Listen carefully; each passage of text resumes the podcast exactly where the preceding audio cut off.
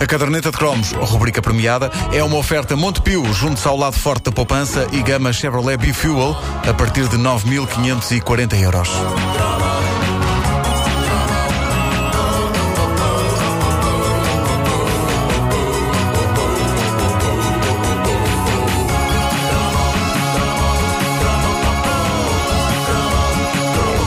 Corria o ano de 1987 quando um ilustrador inglês chamado Martin Handford criou um conceito de passatempo que iria levar-nos a todos, e por todos eu quero dizer quase toda a humanidade, à loucura e ao descolamento da retina.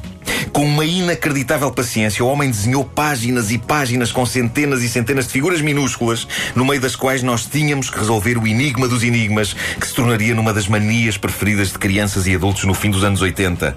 Onde está o Wally? É pá, tão mítico isso. Isto, eu tenho, eu, eu, Sim, eu já, sim, não sei se vais sim, falar disso. Se fores falar disso, impede-me já. Sim.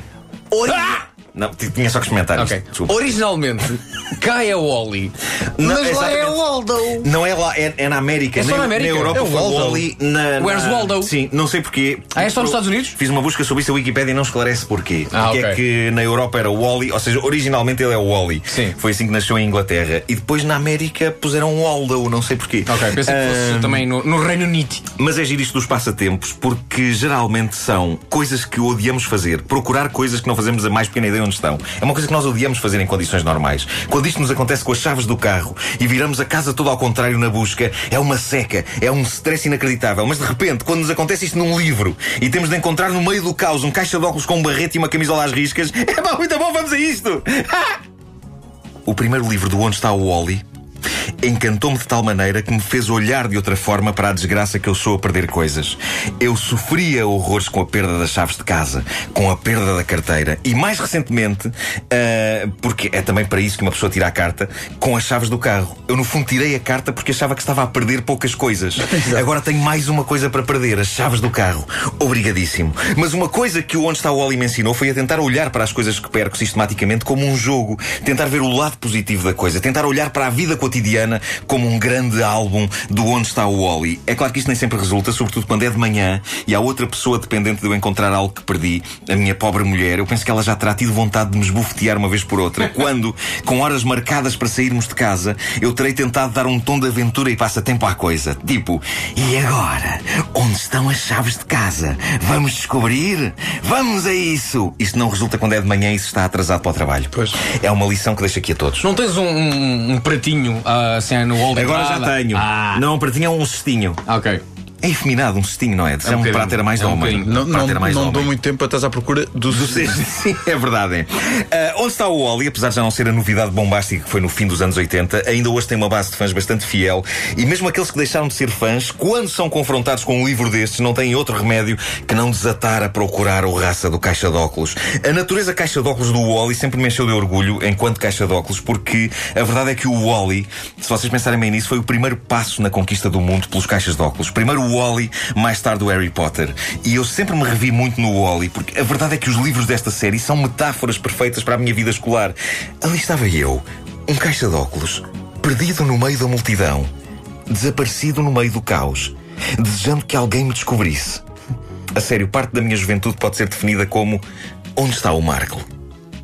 Para além de todos os livros que seguiram ao primeiro histórico Onde está o Wally e que incluem clássicos como A Viagem Fantástica ou E Agora Onde está o Wally, a saga que pôs toda a gente a vasculhar imagens gigantescas cheias de pormenores minúsculos deu origem a uma série de televisão que chegou a passar dobrada em português na RTP1, naquela fase do início dos anos 90 em que, vá-se lá saber porquê, achou-se que era giro passar a chamar a RTP1 Canal 1. Lembram-se disso? O símbolo sim, era um sim. C e um... Um C. Eu lembro-me disso, tinha, O- tinha a narrativa da própria história e de vez em quando a imagem parava e, e agora descobre o Wally. Era Mas isso. Só que não perdias tanto tempo a olhar para aquilo. Vamos, vamos ouvir, vamos ouvir o. Mas põe aí o genérico.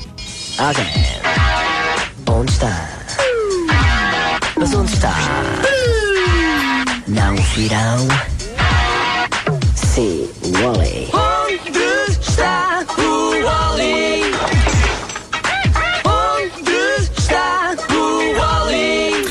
Felizmente, de facto, as as pessoas que adaptaram os álbuns à série de desenhos animados tiveram o bom senso de não tentar repetir exatamente a mesma mecânica dos livros, senão nós estaríamos hoje com as córneas irremediavelmente calcinadas. Sobretudo porque a série foi feita numa altura em que ainda fazia muito mal estar demasiado perto da televisão. Lembram-se disso? Hoje os LCDs são um bocado mais suaves Exato. para a vista, mas nós crescemos numa era em que as televisões eram verdadeiras armas letais para os olhos e havia aquela obsessão dos pais clássica: Não estejas tão perto da televisão! É verdade.